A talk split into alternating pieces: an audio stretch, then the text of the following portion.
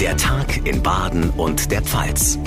Ein Radio Regenbogen Podcast. Hallo zusammen und ein ganz herzliches Willkommen. Wir schreiben Freitag, den 18. März. Mein Name ist John Segert. Freut mich sehr, dass Sie zur heutigen Ausgabe einschalten. Es war schon sehr bezeichnend für die Propaganda in Russland, als Wladimir Putin heute von einem Zitat heldenhaften Einsatz der russischen Armee in der Ukraine sprach. Alle Pläne dieser militärischen Spezialoperation würden umgesetzt, sagte Putin im Moskauer Luschniki-Stadion und Zehntausende Russen jubelten ihm ihm mit Blick auf den Krieg in dem Nachbarland zu. Für große Verwunderung sorgte allerdings, dass die Übertragung der Putin-Rede plötzlich unterbrochen wurde. Der Kreml spricht von einer technischen Panne. Christian Thiele ist unser Reporter in Moskau. Christian, kann man das glauben oder was könnten die tatsächlichen Gründe gewesen sein? Naja, das müssen wir erstmal so hinnehmen. Ob das stimmt, ist natürlich eine andere Frage. Zunächst war ja gar nicht klar, was überhaupt los war. Dass es einen Anschlag auf Putin gab oder dass es ihm möglicherweise schlecht ging. All das wären ja Gründe gewesen, warum das Staatsfernsehen die Übertragung abbricht. Aber Journalisten vor Ort berichteten, dass der Kreml-Chef seine Rede zu Ende gehalten hat. Dann hat er nochmal gewunken und schon war er weg. Eine technische Panne ist natürlich denkbar. Vielleicht war es auch ein Hackerangriff oder jemand hat die Übertragung bewusst gestört, zum Beispiel von den Mitarbeitern. Erst am Dienstag gab es ja bei einer Nachrichtensendung im russischen Staatsfernsehen eine Protestaktion. Ich habe es angesprochen, im Stadion waren tausende Menschen mit Fahnen, die immer wieder applaudiert und gejubelt haben. Das wirkte alles sehr inszeniert. Wer durfte denn da überhaupt rein ins Stadion? Was sind das für Leute? Was das jetzt für Leute waren, lässt sich schwer sagen, ob die bezahlt wurden oder freiwillig da waren. Zu sehen waren jedenfalls viele junge Menschen, die haben die russische Fahne geschwenkt und auch gesungen. Das Ganze war schon sehr gespielt mit dem klaren Ziel, es sollte Bilder geben, die zeigen, dass Putin die Russen hinter sich hat. Da spielte auch Corona gar keine Rolle mehr. Die Maskenpflicht, die ist zwar hier in Moskau schon abgeschafft worden, aber Demonstrationen zum Beispiel, die werden immer noch wegen der Pandemie verboten. Okay, was waren denn die wesentlichen Aussagen in der Putin-Rede? Inhaltlich gibt es da gar nicht so viel zu sagen. Die Rede war sehr kurz, ungewöhnlich kurz. Auch deshalb gab es schon Spekulationen. Putin ging auf den Krieg in der Ukraine ein und hat nochmal behauptet, dass alle Pläne des Militäreinsatzes, wie er in Russland bezeichnet wird, umgesetzt werden. Die Ukraine sagte ja, dass der russische Vormarsch in Stocken geraten sein soll. Davon kein Wort bei Putin. Vielmehr bezeichnete er den Einsatz der russischen Armee als heldenhaft. Abschließend noch ein Blick auf die aktuelle Lage. Heute Vormittag hatte ja Bundeskanzler Scholz mit Putin telefoniert. Ja, in der Ukraine wird weiter gekämpft. Noch völlig unklar ist die Lage in der Hafenstadt Mariupol. Dort wurde ein Theater von einer Bombe getroffen und in dem Gebäude ist auch ein Luftschutzbunker. Gestern wurden schon 130 Menschen aus den Trümmern gerettet. Präsident Zelensky sagte vorhin, dass da noch hunderte Menschen in dem Gebäude eingeschlossen sein sollen. Die Rettungsarbeiten kommen aber wohl wegen der Angriffe nicht so richtig voran, weil es für die Helfer schlicht zu gefährlich ist. Es ist also noch völlig unklar, wie das ausgeht. Je mehr Zeit verstreicht, desto mehr Sorgen müssen wir uns um die Menschen dort machen, um es mal vorsichtig auszudrücken. Die Infos von Christian Thiele. Vielen Dank nach Moskau. Die Bahnhofsmissionen werden immer mehr zu wichtigen Anlaufstellen für die Geflüchteten aus der Ukraine. Auch die Einsatzstellen der Diakonie Baden in Heidelberg, Freiburg und Karlsruhe. Täglich kommen an den Bahnhöfen viele hundert Menschen an. Alleine in Karlsruhe werden täglich über 400 Personen gezählt. Susanne Dafferner, Leiterin der Karlsruher Bahnhofsmission. Wir sind mit einem großen Helferkreis, der sich jetzt gerade neu gegründet hat, von 6 bis 23 Uhr am Bahnhof und wir nehmen da die ankommenden Geflüchteten in Empfang, die oftmals in einem sehr traurigen und desolaten Zustand sind, weil sie sind ja von einem Krieg Geflüchteten jetzt schon Tage, wenn nicht gar eine Woche lang unterwegs. Die haben Hunger, die haben Durst, die sind müde, die, die wollen sich irgendwo hinlegen zum Schlafen. Doch die Bahnhofsmission ist natürlich nur eine Zwischenstation. Von hier geht's weiter in private Unterkünfte oder in die Landeserstaufnahmestelle. Genau hier tut sich aber ein großes Problem auf, mit dem so erstmal niemand gerechnet hat. Wenn die dann raus müssen zur Landeserstaufnahmestelle, da darf das Tier nicht mit rein. Das heißt, die stehen dann eine Stunde später weinend wieder hier, weil die wollen sich natürlich nicht von ihrem Tier trennen, was sie jetzt äh, vielleicht eine Woche lang durch halb Europa gebracht haben, dann wollen sie es nicht hier in der Sicherheit ähm, gleich mal wieder abgeben. Also das ähm, verstehen sie nicht und ehrlich gesagt, ich verstehe es auch nicht. Ich weiß, dass es die Vorschriften gibt, dass in Landeserstaufnahmen keine Tiere mit rein dürfen. Aber wir hatten bisher auch noch keine Flüchtlinge. Wenn ich an die Syrien-Krise denke, da kam kein einziger mit einem Haustier. Aber jetzt kommen alle mit einem, ha also fast alle mit einem Haustier. Alle Helfer betrifft es ganz arg wenn sie mit den Menschen jetzt in Kontakt kommen und die, die, die Muttersprachler, die erfahren ja jetzt auch, was haben die durchgemacht, wie ging's ihnen. Dann haben die teilweise noch äh, Verwandte in, in der Ukraine, die entweder zu alt waren oder ähm, nicht mitkommen konnten, weil sie krank oder behindert äh, sind. Und da sind ganz, ganz arge ähm, Ängste und ganz arg viel Verzweiflung auch da. Und das berührt uns alle, und zwar ganz arg. Immer mehr Kriegsflüchtlinge, meist Frauen, Kinder und ihre Haustiere kommen bei uns an, auch an den Bahnhöfen wie in Karlsruhe.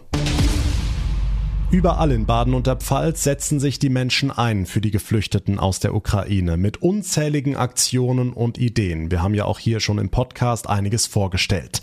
Und jetzt haben sich auch Künstler aus Baden-Württemberg und Rheinland-Pfalz zusammengetan für einen ganz besonderen Song, eine Friedenshymne. Das Original hat jeder von uns im Ohr, Imagine von John Lennon. Mitinitiator und Musikproduzent David Banks aus Mannheim zur Idee. Wir saßen beisammen und haben gesagt, wir müssen zwingend was tun. Wir kommen aus der Musik, wir sind Musikproduzenten seit langen Jahren dabei und wussten, wenn wir unseren Teil beitragen wollten, dazu das Zeichen für Solidarität und Frieden zu setzen, tun wir das am besten über das Transportmittel, das uns nun mal im Blut liegt und das ist die Musik. Und mit ihrer Idee haben sie bei den Künstlern offene Türen eingerannt. Die meisten Künstler waren wirklich direkt dabei. Bülent Ceylan war, also der Anruf war noch nicht zu Ende und er hat schon gesagt, er ist dabei. Auch Laith Aldin, auch er hat sofort zugesagt und uns ging es durch die Bank mit allen so. Und das war auch das Schöne äh, zu sehen, dass diese Solidarität, dass dieser Gedanke des sich ausdrücken wollens, des helfen wollens, des dabei sein wollens, wenn es darum geht, ein Zeichen zu setzen, durch alle Künstlercouleur sich gezogen hat. Und das war herausragend zu sehen.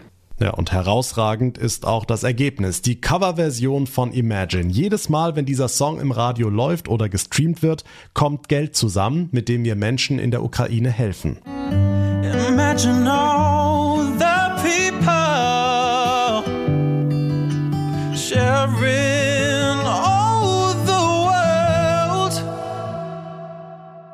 Der Song geht unter die Haut. John Lennons Imagine, neu aufgenommen von Künstlern aus Baden-Württemberg und Rheinland-Pfalz. Bülent Ceylan, Leif Eldin, Sidney Youngblood und viele, viele andere setzen hier mit uns gemeinsam ein Zeichen für Frieden und Zusammenhalt. Mit Krieg und Krisen und Pandemie hat ein Bundeskanzler wahrscheinlich eine ganze Menge zu tun. Umso erstaunlicher, dass sich Olaf Scholz heute Nachmittag die Zeit nahm und in Kaiserslautern vorbeigeschaut hat. Gut, er war auf der Durchreise zum Wahlkampf ins Saarland, aber das wurde einfach mal nicht erwähnt. Der Hintergrund seines Abstechers war allerdings ganz und gar nicht lustig, denn er hat unter anderem mit Polizeibeamten gesprochen und das wenige Wochen nach den tödlichen Schüssen bei Kusel. Mit dabei war unser Reporter Olaf Holzbach. Was hat Scholz Ihnen denn gesagt? Naja, er hat vor allem versucht, ihnen Mut zu machen. Die getötete Beamtin und ihr Kollege gehörten ja zum PP Westpfalz. Vielleicht gibt's ein paar, die ihren Job gerade hinterfragen und denen mag es helfen, wenn der Kanzler kommt. Es ist wichtig zu wissen, dass hier mit gutem Herzen, aber auch mit großer Professionalität agiert wird. Und es ist für mich auch wichtig, hier gewesen zu sein. Wir haben großartige Polizistinnen und Polizisten in Deutschland. Und das sind hier ganz beeindruckende Frauen und Männer. Olaf Scholz. Viel mehr war es auch nicht, keine Fragen. Hände hat er noch geschüttelt. Vor dem Präsidium hatten sich ein paar Schaulustige versammelt. Und gab es noch eine andere Station? Ja, vorher schon das Deutsche Forschungszentrum für künstliche Intelligenz. Da ist Lautern ja ganz vorne dabei. Also gab es auch für die ForscherInnen nach einer kurzen Vorführung ein dickes Lob. Denn wir wollen ja nicht abhängig werden von anderen, die das können, sondern das selber können. In dem Sinne ein beeindruckender Besuch und eine großartige Gelegenheit für Erkenntnisse und für ein bisschen Stolz weil das hier in unserem Land ist. KI wird noch wichtiger, als sie jetzt schon ist, sagte er, und deshalb will der Bund die Forschung weiter fördern. Das ist gut, dann darf er auch weiter ins Saarland fahren. Der Kanzler zu Besuch in Kaiserslautern, die Infos von Olaf Holzbach. Dank dir. Es sollte der Freedom Day werden am Sonntag. Fast alle Corona-Regeln fallen weg. Allerdings nicht in Baden-Württemberg. Wie auch Rheinland-Pfalz nutzt die Landesregierung eine Übergangsfrist bis zum 2. April. Entsprechend wird die Corona-Verordnung angepasst, die morgen in Kraft tritt. Radio Regenbogen Baden-Württemberg-Reporterin Barbara Schlegel. Was genau ändert sich da? Die Kontaktbeschränkungen für ungeimpfte fallen weg. Es gibt keine Personenobergrenzen mehr für Veranstaltungen, ob Konzert, Theater oder auch Fußball. Die Stadien können wieder bis auf den letzten Platz gefüllt werden. Was vorerst bleiben wird, sind die bestehenden 3G-Regeln für Restaurants, Veranstaltungen, Messen, Museen beziehungsweise 2G plus für Clubs und Diskotheken. Außerdem gilt grundsätzlich weiter Maskenpflicht in allen Innenräumen und auch in Schulen und Kitas, zumindest noch bis zum 2. April. Dann läuft die Übergangsfrist ab. Was passiert dann? Dann fallen tatsächlich alle Corona-Regeln weg, außer einer Maskenpflicht in Pflegeheimen, Kliniken und im Nahverkehr. So steht's im neuen Bundesinfektionsschutzgesetz. Und darin bekommt das Land auch die Möglichkeit für Hotspot-Regelungen. Dafür muss allerdings der Landtag einen Landkreis oder auch das ganze Land zum Hotspot erklären. Dann könnten dort wieder eine umfassende Maskenpflicht und 3G-Regeln verordnet werden. Allerdings Allerdings, die Landesregierung und allen voran der Ministerpräsident hält diese Hotspot-Regelung für wenig praxistauglich. Hm, von Winfried Kretschmann kommt überhaupt harsche Kritik an diesem neuen Gesetz kann man wohl sagen. Das hat er in einer Erklärung heute im Bundesrat zu Protokoll gegeben. Zitat, das Virus breitet sich aus wie ein Flächenbrand, aber statt mit schwerem Gerät und Löschflugzeugen sollen wir das Feuer jetzt mit Wassereimern und Gartenschläuchen bekämpfen. Also Kretschmann hält rein gar nichts vom Wegfall aller Corona-Maßnahmen. Für ihn ist Bundesgesundheitsminister Karl Lauterbach auch alles andere als glaubwürdig. Dieser hat ja alle alle Bundesländer aufgerufen, die Übergangsregel bis Anfang April auf jeden Fall zu nutzen. Lauterbach halte offensichtlich sein eigenes Gesetz für unzureichend, meint Kretschmann. Rekordwerte bei den Inzidenzen, aber bald keine Regeln mehr. Die Infos von Barbara Schlegel. Dank dir.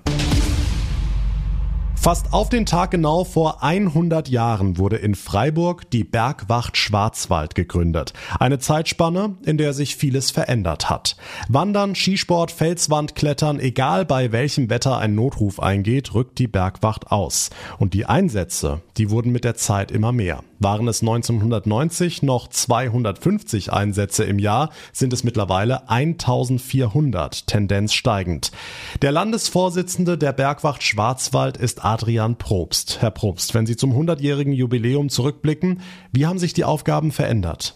Die Ursprungsaufgabe der Bergwacht war der Naturschutz. Die Bergwacht war also in den 20er Jahren eine Art Sittenwacht, die für die Ordnung in der Natur gesorgt hat und die nur nebenbei immer wieder Rettungseinsätze unterstützt hat. Und über die Jahrzehnte wurde dieser Rettungsdienst die Hauptaufgabe und heute der klare Schwerpunkt. Rettungsdienst abseits befahrbarer Straßen und Wege, Katastrophenschutzeinsätze, die fordern uns rund um die Uhr, 24 Stunden am Tag und sieben Tage die Woche. 1990 noch etwa mit 250 Einsätzen pro Jahr, mittlerweile mit 1400 Einsätzen pro Jahr, also eine rasante Steigerung der Einsatzzahl. Die Einsätze werden aber noch nicht nur mehr, sondern auch immer komplexer und vielfältiger und auch teurer. Mehr Ausbildung, mehr Material, mehr Know-how, was gebraucht wird. Also durchaus ein anspruchsvoller Job. Heute hat die Bergwacht 750 aktive Mitglieder. Wie sieht ein normaler Einsatztag heute aus?